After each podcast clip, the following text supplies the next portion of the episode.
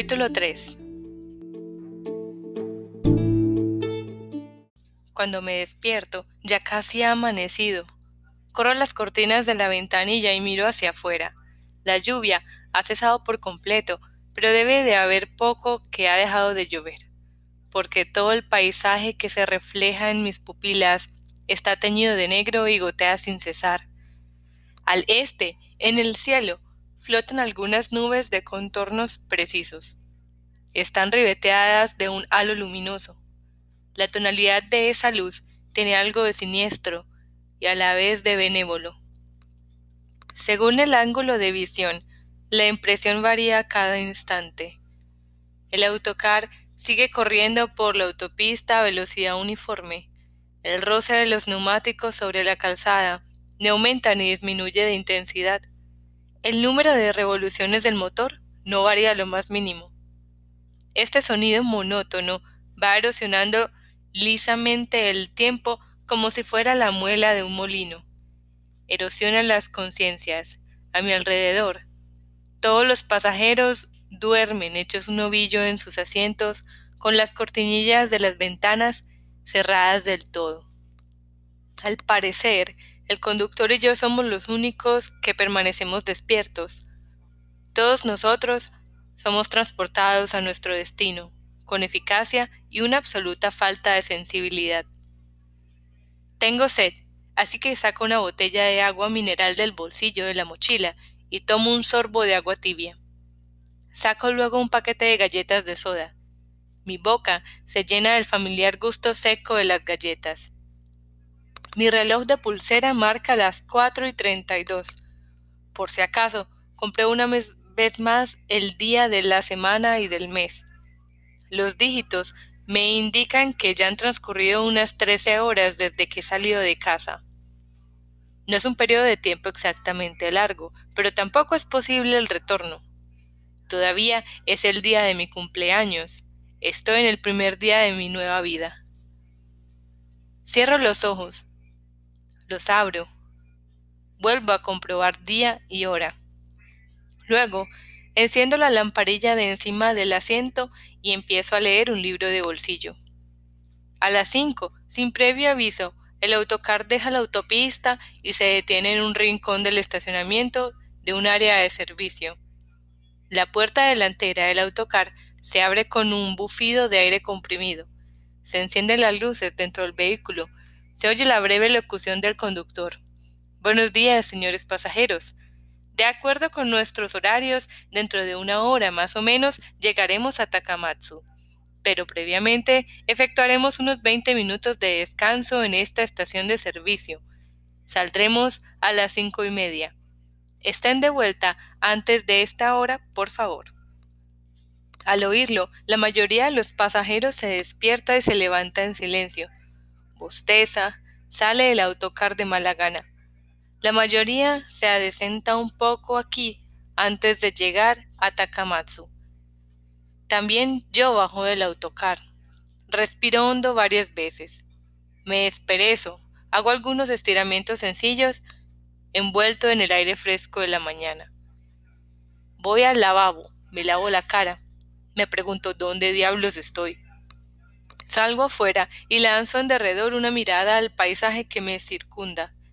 Son los alrededores, vulgares y corrientes de una autopista cualquiera, sin peculiaridad alguna. Sin embargo, tal vez sean figuraciones mías, pero tanto la forma de las montañas como el color de los troncos de los árboles me parecen distintos de los de Tokio. Estoy en la cafetería tomándome una taza de té verde gratis cuando se me acerca una mujer joven y se sienta en la silla de plástico contigua. En la mano derecha sostiene un vaso de cartón lleno de café que acaba de sacar de la máquina expendedora, y el que se alza una nube de vapor blanco. En la izquierda, una caja pequeña de sándwiches adquirida también, al parecer, en la máquina. A decir verdad, la mujer tiene una fisionomía muy extraña. Por mucho que la mires con benevolencia, sus facciones no guardan equilibrio alguno. La frente es muy ancha. La nariz pequeña y chata. Las mejillas están llenas de pecas. Incluso tiene las orejas puntiagudas. Un rostro de facciones que llaman la atención, agresivas incluso. Pero la impresión que ofrece en conjunto no es mala. Ella misma, sin poder llegar a sentirse completamente satisfecha de su aspecto, parece sentirse cómoda con él. Y eso es muy importante. La envuelve un aire infantil que tranquiliza a quien se halle delante. Al menos me tranquiliza a mí. No es muy alta, pero tiene el cuerpo delgado y esbelto, con el pecho abundante para un cuerpo tan menudo. También la forma de sus piernas es bonita. De los lóbulos de sus orejas cuelgan unos finos pendientes de metal que de vez en cuando despiden destellos parecidos a los del duraluminio. El pecho le llega hasta los hombros y lo lleva teñido de un color castaño oscuro, casi rojo. Viste una camisa de manga larga de cuello marinero a gruesas rayas horizontales. Lleva una pequeña mochila de piel colgada al hombro y un fino jersey de verano enrollado al cuello. Minifalda de algodón color crema, sin medias. Por lo visto, acaba de levantarse la cara en los aseos porque algunos mechones de pelo se le adhieren a la frente, como si fueran las finas raíces de alguna planta, y eso provoca. Vete a saber por qué. Que me resulte simpática. Tú ibas en el autocar, ¿verdad? me pregunta. Tiene la voz un poco ronca. Sí. Bebe un sorbo de café frunciendo el entrecejo. ¿Cuántos años tienes? Diecisiete, miento yo. Ah, estás sin bachillerato. Asiento. ¿Y a dónde vas? A Takamatsu. Ah, pues como yo, dice. ¿Vas de visita o eres de allí? Voy de visita, respondo. Como yo, tengo una amiga allí, una chica con la que me llevo muy bien. ¿Y tú? Unos parientes. Ella asiente, convencida, y no me pregunta nada más. Tengo un hermano de tu edad, me dice, como si se acordara de repente, aunque por una serie de razones hace tiempo que no lo veo, ¿sabes? Sí, te pareces muchísimo al chico ese. ¿No te lo han dicho nunca? Al chico ese. Sí, al que canta en aquel conjunto, el, chico ese. Desde que te he visto en el autobús, pienso en ello, todo el rato, pero no me sale el nombre. Casi se me han secado los sesos de tanto estrujármelos, pero nada, no logro acordarme. Pasa a veces, ¿no? Que tienes algo en la punta de la lengua, pero nada, que no hay manera. A ti no te han dicho nunca que te pareces a alguien. Niego con la cabeza. No, Nadie me lo ha dicho nunca. Ella todavía me está mirando con los ojos entrecerrados. ¿Qué chico? le pregunto. Un chico de la tele. ¿Un chico que sale en la tele? Sí, un chico que sale en la tele. Entonces coge un sándwich de jamón, mastica con semblante inexpresivo, toma otro sorbo de café. Uno que canta en un conjunto. Nada, que tampoco logro acordarme de cómo se llama el conjunto. Es un chico alto y delgado que habla con acento de Kansai. ¿No te suena? No sé, es que yo no veo la televisión. Ella hace una mueca, me mira de hito en hito. ¿Que no ves la tele? ¿Nunca? Hago un ademán afirmativo, sin palabras. ¿Pero qué? ¿No tendría más bien que hacer un gesto negativo? Hago un gesto negativo. Tú no hablas mucho, ¿verdad? Y cuando dices algo no sueltas más que una frase. ¿Siempre eres así? Me ruborizo. Que no hable demasiado se debe por supuesto a que soy una persona callada. Pero hay otra razón. Todavía no me ha cambiado el tono de la voz. Normalmente hablo en tono grave, pero de vez en cuando me traiciona la voz. Así que intento no hablar demasiado tiempo seguido. En fin, ¿qué más da? prosigue ella. Total, que pareces a un montón de ese chico que canta en un conjunto y que habla con acento de Kansai. No es que tú hables con acento de Kansai. Claro, solo que, mm, no sé, tenéis un aire muy parecido. Es un chico muy simpático, solo eso. Ella deja de sonreír un instante. La sonrisa se esfuma a alguna parte y luego vuelve enseguida. Yo sigo colorado. Y si te cambiaste el peinado aún te parecerías más. Si te lo dejaras crecer un poco y te lo levantaras así, de punta, con un poco de gomina. Si pudiera, yo misma te lo haría ahora. Seguro que te favorecería mucho. Es que yo soy peluquera, ¿sabes? Asiento. Bebo un poco de té. En la cafetería reina el silencio. Ni siquiera suena la música. No se oye hablar a nadie. ¿Te fastidia hablar, quizá? Me pregunta ella, con expresión seria, la mejilla apoyada en una mano. Sacudo la cabeza en ademán negativo. No, no, por supuesto que no. ¿Te molesto, quizá? Niego con otro movimiento de cabeza. Ella toma otro sándwich con la mano, un sándwich de mermelada de fresa. La incredulidad se pinta en su rostro. Oye, ¿te lo comes tú? Los sándwiches de mermelada de fresa son una de las cosas que más odio en el mundo, desde pequeña. Lo cojo. A mí tampoco me gustan en absoluto los sándwiches de mermelada de fresa, pero me lo como sin chistar. Al otro lado de la mesa, ella observa cómo me lo acabo sin dejar una amiga. Me gustaría pedirte un favor, dice. ¿Qué favor? Puedo sentarme a tu lado hasta llegar a Takamatsu. Es que sola no logro quedarme tranquila. Me da la sensación de que algún tipo raro se me va a sentar al lado y no consigo dormir a gusto. Cuando compré el billete, pregunté si era un asiento individual, pero al subir al autocar he visto que los asientos son dobles y me gustaría dormir un poco antes de llegar a Takamatsu. Tú no pareces un tipo raro, así que ¿te importa? ¿No? Claro. Gracias. Ya lo dice, ¿no? En el viaje un compañero... Asiento. Me da la impresión de que no hago más que asentir. Pero ¿qué voy a decir yo? ¿Y qué sigue? ¿Qué sigue? Sí, detrás de en el viaje un compañero había algo más, ¿verdad? Pero no me acuerdo. Yo toda la vida he sido muy mala en la lengua y en la vida compasión, digo yo. En el viaje un compañero y en la vida compasión. Repite ella, a modo de confirmación. Cabría decir que de disponer de papel y lápiz incluso tomaría nota. ¿Y qué crees tú que querrá decir eso? No sé, en cuatro palabras. Reflexiono. Me tomo mi tiempo, pero ella guarda en móvil pues que un encuentro casual es algo muy valioso para los sentimientos de los seres humanos. Diría que viene a ser algo así, en cuatro palabras, claro. Ella medita unos instantes al respecto. Luego, junta despacio los dedos de ambas manos sobre la mesa. Sí, seguro.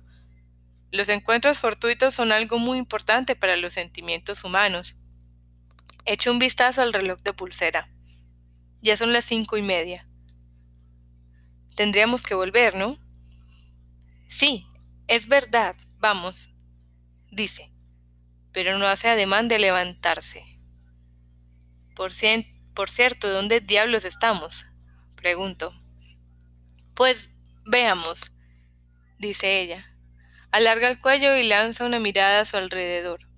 Los pendientes que le cuelgan de las orejas oscilan inestables de la izquierda a la derecha como un par de frutas maduras. Pues yo tampoco lo sé. Por la hora me da la impresión de que debemos estar cerca de Kurashiki, pero la verdad es que no importa demasiado dónde nos encontremos. Las estaciones de servicio y las autopistas no son, en definitiva, más que un lugar de paso, para ir de aquí para allá. Mantiene levantados en el aire el índice de la mano derecha y el de la izquierda, separados uno del otro 30 centímetros. ¿Qué más da cómo se llama este sitio? Lavabo y comida, fluorescentes y sillas de plástico, café malo, sándwiches de mermelada de fresa. Nada de esto tiene sentido. Y si algún sentido tiene es dónde venimos nosotros y a dónde nos dirigimos. ¿No te parece? Yo asiento, asiento, asiento. Cuando llegamos al autocar, todos los pasajeros están sentados y el vehículo nos aguarda listo para partir de un momento a otro. El conductor es un joven de mirada severa, más que el conductor de un autobús parece el vigilante de una excusa. Exclusa. Nos lanza a ella y a mí una mirada reprobatoria, como advirtiéndonos de que llegamos con retraso, pero no dice nada. Ella le dirige una inocente sonrisa de disculpa. El conductor alarga el brazo, acciona la palanca y la puerta, la cierra con un bufido de aire comprimido. La chica se acerca hasta el asiento que hay a mi lado, acarreando una pequeña maleta. Una maleta sin ningún encanto, como las que se pueden comprar en las tiendas de saldos, muy pesada para su tamaño. La cojo y la deposito en el compartimiento que se halla sobre nuestras cabezas. Me da las gracias. Luego inclina el respaldo del asiento y se duerme enseguida. El autocar parte como si no pudiera guardar más. Yo saco mi libro del bolsillo y continúo leyendo. Ella duerme profundamente. En un momento dado, la cabeza se le bambolea al vaivén de la curva cae sobre mi hombro y allí se queda. No pesa demasiado, tiene la boca cerrada y respira en silencio por la nariz. A intervalos regulares, su aliento me da en el hombro. Al bajar la mirada, veo el tirante del sujetador asomado bajo el cuello marinero, un fino tirante de color crema. Imagino la delicada tela que hay en su extremo. Imagino los suaves senos que hay debajo. Imagino los rosados pezones endureciéndose bajo las yemas de mis dedos. No es que quiera imaginármelo, es que no puedo evitar imaginármelo. Como resultado, acabo teniendo una erección, claro, tan grande que me pregunto cómo puede llegar a endurecerse tanto una parte del cuerpo humano. Y al mismo tiempo, anida en mi cerebro la duda de si no se tratará de mi hermana mayor. La edad viene a ser esa, las facciones de la mujer son muy distintas de las de la niña de la fotografía, pero uno no puede confiar demasiado en una fotografía. Según cómo las tomas, puede salir un rostro totalmente distinto al del original. Ella tiene un hermano menor de mi edad al que hace tiempo no ve. No sería nada extraño que ese hermano fuese yo. Le miro al pecho. Sus senos redondos suben y bajan al compás de la respiración como el vaivén de las olas. Me recuerdan una vasta superficie del mar azotada por una lluvia incesante. Yo soy un navegante solitario, de pie en cubierta. Ella es el mar. El cielo presenta un color gris uniforme que mucho más allá se funde con el color a sí mismo gris del mar, y entonces es muy difícil distinguir el mar del cielo, y también es difícil separar al navegante del mar. También es difícil distinguir la realidad de los sentimientos. En los dedos luce dos anillos. No son anillos de boda o de compromiso. Son de esos que se encuentran en las tiendas de bisutería. Tiene los dedos delgados, pero al ser tan largos y rectos parecen robustos. Lleva uñas cortas, bien cuidadas, pintadas de color rosa pálido, sus manos reposan suavemente sobre las rodillas, que asoman bajo la minifalda. Desearía tocar esos dedos, pero no lo hago, por supuesto. La mujer dormida recuerda a una niña pequeña. Entre el pelo le asoman las orejas puntiagudas, como si fueran setas, y ofrece una curiosa sensación de vulnerabilidad. Cierro el libro. Permanezco unos instantes contemplando hacia afuera el paisaje. Luego, sin darme cuenta, vuelvo a quedarme dormido.